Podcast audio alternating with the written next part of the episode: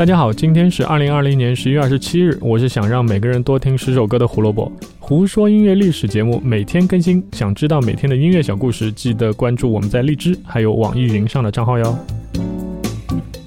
关于歌神这个称号，在香港歌坛能被提及的名字一共有三个：许冠杰、张学友，还有现在的陈奕迅。今天我们要讲的就是中间这位被称为四大天王里唯一会唱歌的张学友了。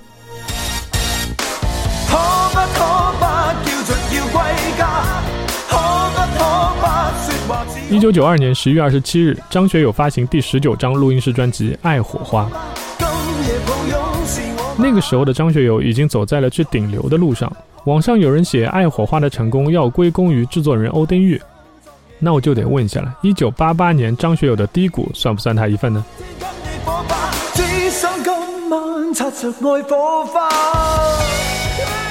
按照行业当时传说中的三四三选歌法来说，也就是百分之三十选择主流比较喜欢的歌曲，百分之四十选择普通一般的歌曲，剩下的百分之三十选择风格比较特别，或者是想要为下一张专辑的变化做铺垫的歌曲。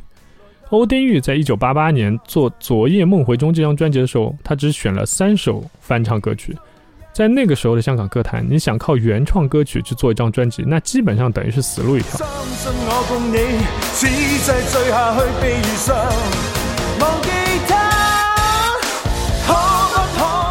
这个昏招让《昨夜梦回》中只卖出了几千张，你这让一出道就已经走红的张学友怎么受得了？二十七岁的他还很年轻，一点挫折也没有经历过，于是张学友开始沉迷于酒精，媒体也多次爆出他的负面新闻。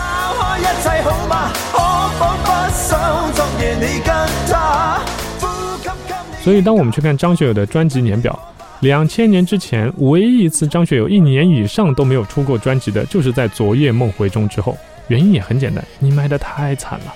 宝丽金都不想捧你了。如果这还不够清楚，那我们再看一下张学友每年获奖的情况。一九八八年，他只拿了一个奖，还是个香港电影金像奖的最佳男配角。当然，电影我们很熟。旺角卡门，也就是王家卫的处女作。我们在网上看到了张学友的那个表情包，就来自于这部电影。即使你离开，我热情未改。这漫长夜里，谁人当然，张学友重新崛起也要感谢欧丁宇。在关键时刻，欧丁宇的脑子还是很清楚的，他找来当时大红大紫的陈慧娴跟张学友合作，扭转了局势。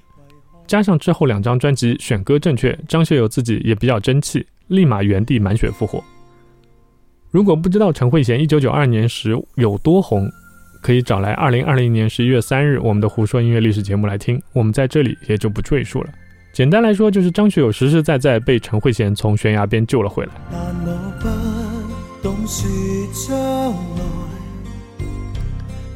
这种合唱带人的方式是香港乐坛惯用的手段。之后，郑中基就是这样被带出了超高的人气，而在这张《爱火花》里被带上的人叫黎瑞恩，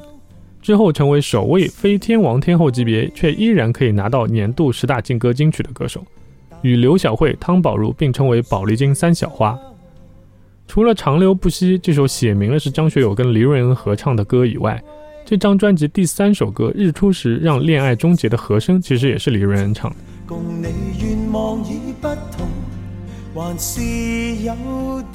除了吻别以外，张学友销量最好的单曲就是这张专辑收录的那首《还是觉得你最好了》。他翻唱自日本民谣组合 Come Come Club 的《I Still》，这首歌就属于我们刚才说的三四三中百分之三十属于主流喜欢的那种类型。因为它的主流受欢迎程度在日本已经被验证过了，它是 Come Come Club 仅有的两张拿到日本 Oricon 榜第一的单曲。我好奇当时香港的翻唱速度到底有多快，于是就去查了一下，这张单曲在日本的发行时间是一九九二年的五月四日，在半年左右的时间里，宝丽金跟日本谈完了版权，重新编曲、重新填词，张学友录制，最后再发行。不得不佩服当时香港歌坛商业化流水线操作的效率，那是真的高。谁人是你所爱，花不自盛开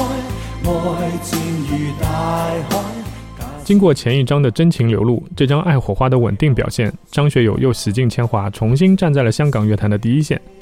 接下来迎接他的，也就是歌神这个称号了。因为他的下一张专辑，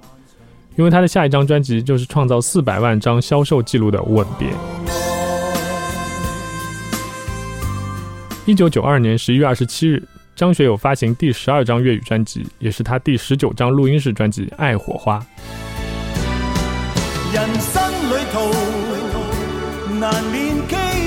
今天要推荐的是专辑中的最后一首歌《独寻醉》。一来是因为这首歌的旋律充满着浓浓的港味，因为它是一首原创歌曲；再来这首歌的作曲就是专辑制作人欧丁玉。欧丁玉制作的专辑多如牛毛，但是他写的曲我们一共就只知道两首，都是为当时的港剧《我爱玫瑰园》所写，而《独寻醉》就是这部剧的片尾曲。